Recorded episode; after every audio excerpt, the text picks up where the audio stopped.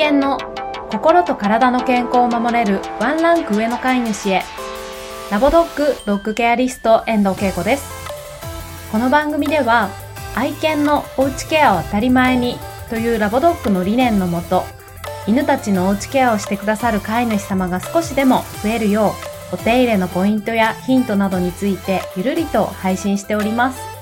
ぜひ家事の合間などでお耳だけ貸していただけたら嬉しいです。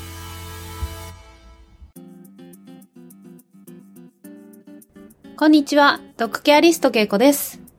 今回は前回の続きで腸活セミナー関連の口腔内の整え方についてお話ししたいと思います。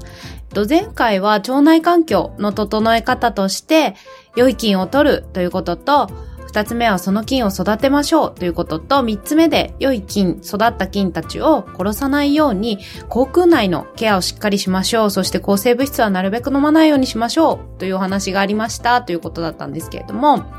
で、じゃあ口腔ケア、具体的にはどうしていけばいいのかというところなんですけど、と腸内環境は良い菌を取ろうね、そして育てようね、ということに対して、口腔内は悪い菌がたくさんいるんですけれども、その菌たちが増えすぎないようにケアしようね、ということがポイントになります。で、増えすぎないケアとしては、まあ、何度もポッドキャストでもいろいろお伝えしてますが、主に2つ。で、細菌たちの温床となるプラークの除去というのがまず第一ですよね。口腔内で悪さをする細菌さんたちって空気が苦手なんですね。嫌気性菌って言うんですけど、なのでそれら空気が嫌いな菌たちは、えっ、ー、と、空気に触れないとこ、刺繍ポケットの中とかに秘密基地を作って徐々に拡大していくので、まあ、この辺をメインにで、プラークというのは歯ブラシで物理的に落とすことができるので、毎日の歯磨きケアで除去しましょうというのが、まず、人の歯磨きでもこう言われていることなんですけど、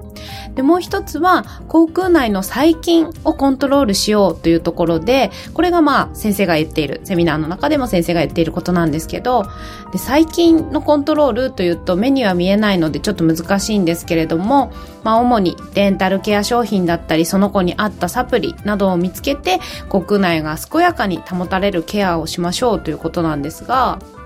で、ケア商品ももうたくさんありすぎて、もう選びきれないですよね。何がいいか本当にわからないというところだと思います。私もわかりません。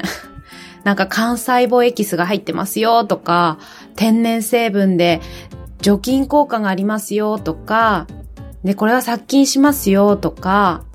で、ここも除菌と殺菌は違いますからね。除菌って言うと、まあ、菌が少し減るっていう感じですけど、じゃあ殺菌の方がいいかというと、殺菌だと良い菌も悪い菌も殺してしまうので、それだといい菌を入れないとという、もう一つプラスアルファのケアを追加しないといけないかなと思うんですけれども、で、今回ご紹介があったのは、まあ、以前もポッドキャストで私話してますが、えっと、生菌と言って、えっと、まあ、歯周病菌たちの餌となる糖アルコール成分が入ったジェルなんですけれども、そのジェルというのは、生菌といって静かな菌と書くんですけれども、えっ、と、除菌でも殺菌でもなくて、菌を沈める作用がありますというものです。で、えっ、と、悪い菌たち、口の中の歯周病菌たちの餌となる成分、糖アルコール成分なんですけれども、菌たちが、わーい、餌だと思ってその糖を食べるんですけれども、その糖は無液回路といって、食べても食べても栄養にならないんですね。栄養にならないので、まあ、糖とはいうものの、犬たちの血糖値も上がらない、上昇しないものになってます。でも餌だと思って歯周病菌がそれを食べる。でも力が出ない。もう一回食べる。でも力が出ないということで、あの、悪い菌たちが暴走を起こさない。歯周病菌たちが増えすぎてしまって、口腔内がばい菌だらけになって、で、さらにその唾液を飲み込むことによって腸内環境を乱してしまうので、そうさせないケアをしましょうというお話でした。で、こちらの歯磨きジェルはラボドックで取り扱いしてますので、気になる方は、あの、お気軽にお問い合わせください。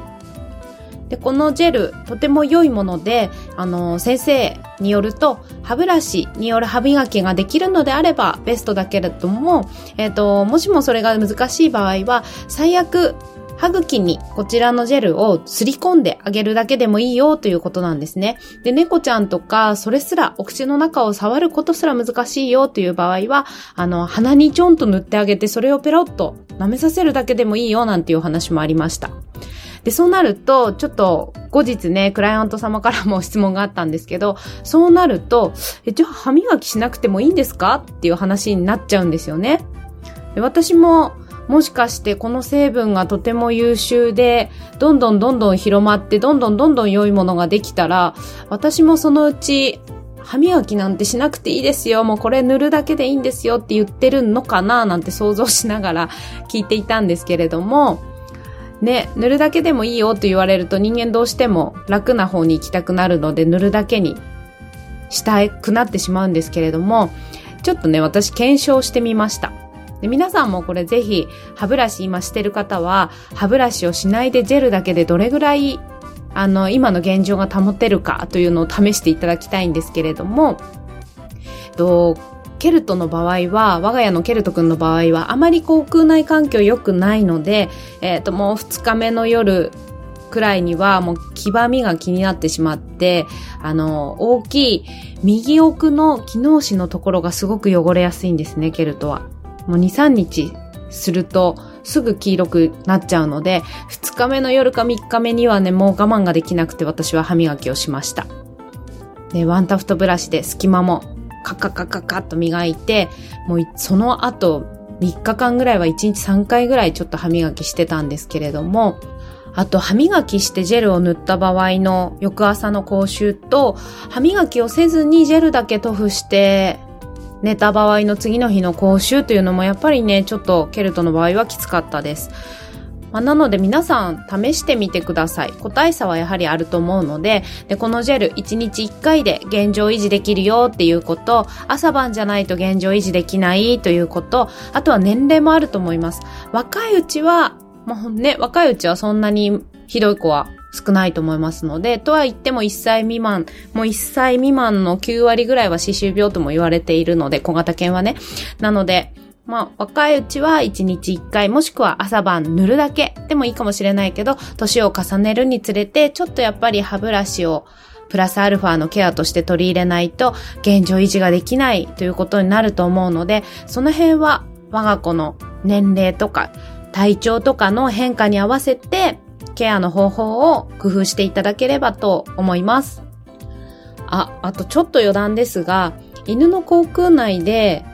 悪さをする歯周病菌がいるんですけれども、レッドコンプレックスって言われたりするんですが、その中で一番有名な悪さをする菌が、ポルフィロモナスグライ菌というのがいるんですけれども、で、人では人の歯周病菌は、メインはポルフィロモナスジンジバリス菌だよって言われているんですけど、えっと、2019年だかの研究で、このグライキンを保有している犬がどれぐらいいるかっていう研究ではね、70%の犬がポルフィロモナスグライキンっていう歯周病菌の悪い菌を保有してるよっていうことが分かって、で、さらにそのグライキンを保有している犬の飼い主のうち16%が同じグライキンを保有していたよなんていう報告もあったんですね。なので、あの、絶対口移しとか脳口中とかはしないことで、これ犬の菌が人に移ったよってやってるんですけど、逆も絶対ありますので、で、以前も多分言ってますけど、あの、虫歯菌虫歯って犬はなりにくいんですね。ほぼほぼなりにくいんですけれども、やっぱり虫歯菌をたくさん保有してる飼い主さんと、まあ、濃厚接触をすることによって虫歯になっちゃうよというワンちゃんもいるので、ここはちょっと注意していただく必要があるかなと思います。で、グライキンがいると、結構悪化がひどいようなんですね、歯周病の。なので、うちのケルトは、このグライキンがいるんじゃないかと思って一度検査をしたことがあります。で、無事、いなかったんですけれども、あの、フィルム A テストっていうやつだったと思います。名前だったと思いますが、動物病院で取り扱ってるところであれば、こちらのテストができるので、それで我が子にグライキンがいるかどうかとかってチェックできるので、あの、ぜひ気になる方は、それができる病院を探して検査してもらうのもいいかなと思います。歯磨きケアのね、参考になるかなと思います。はい。ということで本日は、まあ、前回の続きで腸内環境を整える中の一つに口腔内環境を整えるよということがあって、そ、それはどうやってケアするかというお話をさせていただきました。今日も最後までご視聴いただきましてありがとうございます。また次回お耳にかかれたら嬉しいです。ラボドッグドッグケアリスト遠藤恵子でした。